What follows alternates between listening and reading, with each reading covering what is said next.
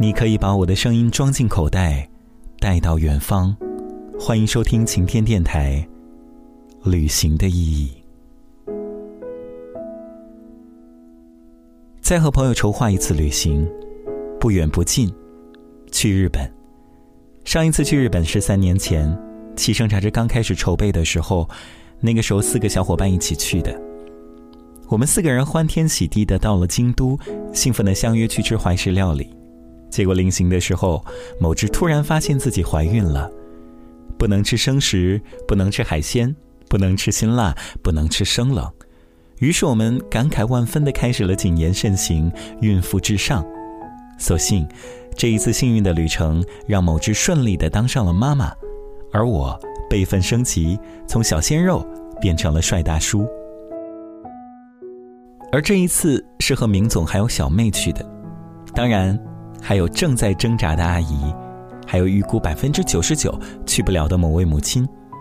这一趟是很新鲜的旅程，因为我要和两位设计师去看艺术节和园子了。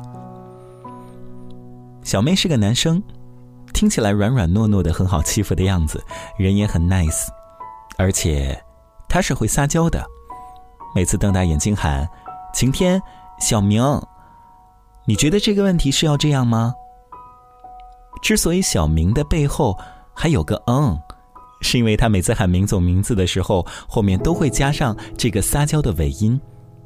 一二三，跟我读“明”，一定是“嗯”完之后还要带儿化音的那种。小梅去过很多地方，义不容辞的担任了本次的行程设计师。我和明总只用瞪大眼睛、星星眼的看着他，他就默默的开始了旅程调研。我和小明说：“我们也没什么要求，八天时间，去东京、去大阪、去京都、去奈良、去宇治就行了。预算稍微卡一卡，一万出头就行。嗯，酒店要求不高，房子好看，有日本特色就行。吃的也随便吧，嗯，能吃个怀石料理就可以了。”小妹双眉紧锁，低头不语，开始默默耕耘，期间一直问我要求。我默默地说：“这一次是我的艺术之旅，只要记得我看不懂的话呀，你们帮我讲解一下就好了。”他们俩低着头说：“其实他们也看不懂。”旅行的意义究竟是什么呢？是遇见有趣的事，认识有意思的人，让自己的世界变得更大。还是让一个个想要去的远方都成为脚下。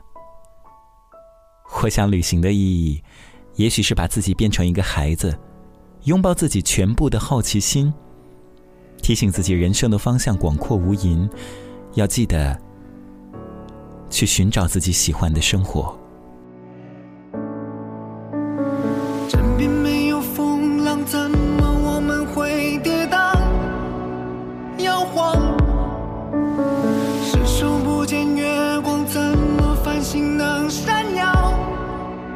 等到